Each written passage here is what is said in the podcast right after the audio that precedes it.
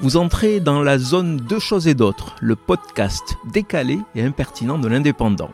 Je suis Michel Litou.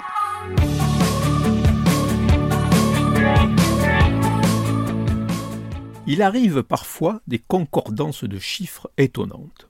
Personnellement, cette semaine a été placée sous le signe du 61. Je ne fais plus mystère de mon âge avancé. Pour vous donner une idée, quand je dois remplir un formulaire sur Internet où il est nécessaire de donner sa date de naissance, je suis obligé de scroller loin, très très loin vers les profondeurs pour trouver mon année de naissance. En l'occurrence, 1961, le premier 61 de la trilogie. Le second est évident, puisque justement mon anniversaire tombe cette semaine, et comme tout bon mathématicien peut le confirmer, si l'on est né en 1961, en 2022, on fête son 61e anniversaire. Voilà mon second 61 de la série. Reste le troisième, le plus remarquable, le plus intrigant aussi. Il arrive le lendemain de l'anniversaire par l'intermédiaire d'un mail envoyé par la CARAC, une mutuelle d'épargne. Il y est question d'un sondage réalisé par Opinionway sur la retraite.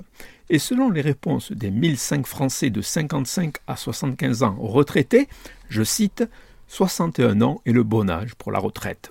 Il est agréable ce troisième 61, et parfois j'aimerais bien qu'il devienne réalité. Donc, dans un monde où les sondages feraient la loi, je ne serais plus en train d'écrire ce billet pour mériter mon salaire, mais déjà en train de profiter de mon nouveau temps libre. Selon le sondage, la retraite est positive à 89% et représente en priorité du temps libre, la décompression et du repos. Mais il se trouve aussi que cette bascule de vie est mal vécue par certains, notamment en raison de la perte du pouvoir d'achat.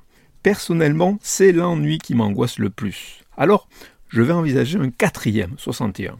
61 mois, soit un peu plus de 5 années, la durée nécessaire pour valider tous mes trimestres synonymes d'une retraite à taux plein. Vous venez d'écouter Deux choses et d'autres. Je suis Michel Litou. Si ce podcast vous a plu, retrouvez ma chronique tous les jours dans l'Indépendant. À demain!